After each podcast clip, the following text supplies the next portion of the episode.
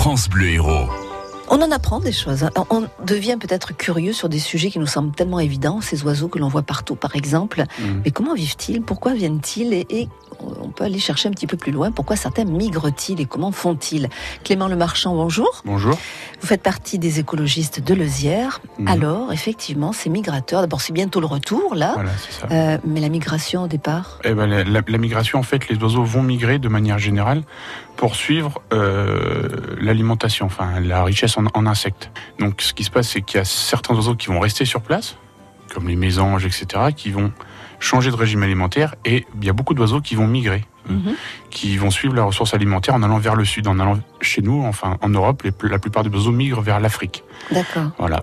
Au- au- En, en Amérique, par exemple, il y a le même phénomène entre l'Amérique du Sud et l'Amérique du Nord. En Asie, c'est pareil entre l'Asie du Nord et l'Asie du Sud, la Nouvelle-Zélande et, et, euh, et l'Australie, etc. Donc le premier déclic, on pourrait dire, c'est la nourriture. Voilà, c'est la Et nourriture. c'est- l'éducation parentale, entre guillemets. Voilà, c'est la raison pour laquelle ils migrent. Après, il y a la question qui se pose, c'est comment les oiseaux savent qu'il faut migrer. Que c'est le moment. Voilà, par exemple, vous avez euh, le cas des oiseaux grégaires, par exemple comme la grue ou autre chose, qui eux vont migrer dans des, dans des groupes fa- familiaux, c'est-à-dire avec leurs parents, etc. Donc ils vont apprendre le trajet. Ouais. Mais pour d'autres oiseaux, par exemple, j'aime bien euh, citer l'exemple du coucou. Et oui. Le coucou qui est un oiseau parasite, donc, dont les parents pondent dans un nid qui n'est pas le leur et qui est et le petit coucou est élevé par une autre espèce, Mm. qui est souvent un petit insectivore. Et lui, tout seul, dans sa forêt, il est tout seul, il n'a jamais été au contact d'individus de son espèce. Il sait, à un moment donné, dans sa tête, qu'il faut qu'il migre vers le sud.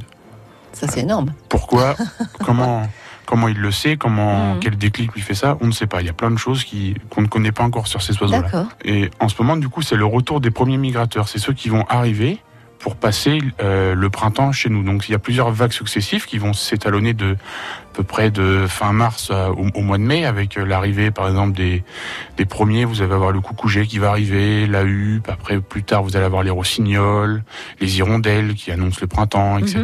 Vous allez avoir après les rôliers plus tard. On dit chaque, chaque année que les hirondelles font le printemps. C'est un peu un dicton euh, qu'on dit quand elles arrivent, etc. Mais vous prenez le cas de l'hirondelle, par exemple.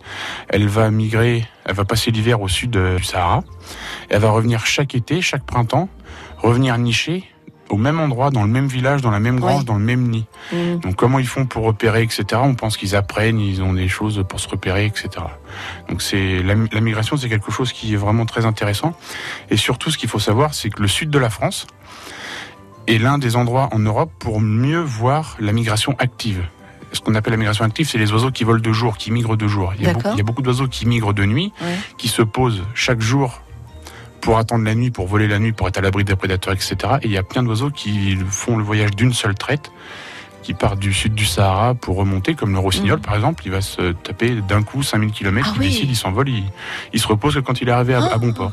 Par exemple, la Camargue, c'est un très haut lieu de halte migratoire, il y a plein d'oiseaux qui s'arrêtent par là. C'est énorme quand même de penser ce tout petit oiseau, le rossignol, qui Ah oui, fait oui. ses 5000 Et il km. traverse la Méditerranée d'une traite, ah, le Sahara c'est- d'une traite, etc. Ça doit pas être simple, il doit y avoir des vents, des contre contre-courants, enfin voilà. Des, des chasses, des éoliennes, des, des tempêtes, Merci Clément Le Marchand de ce beau voyage des oiseaux euh, Euh, je rappelle que vous faites partie des écologistes de Leusière et on vous retrouve la semaine prochaine, dimanche. France Bleu Héros.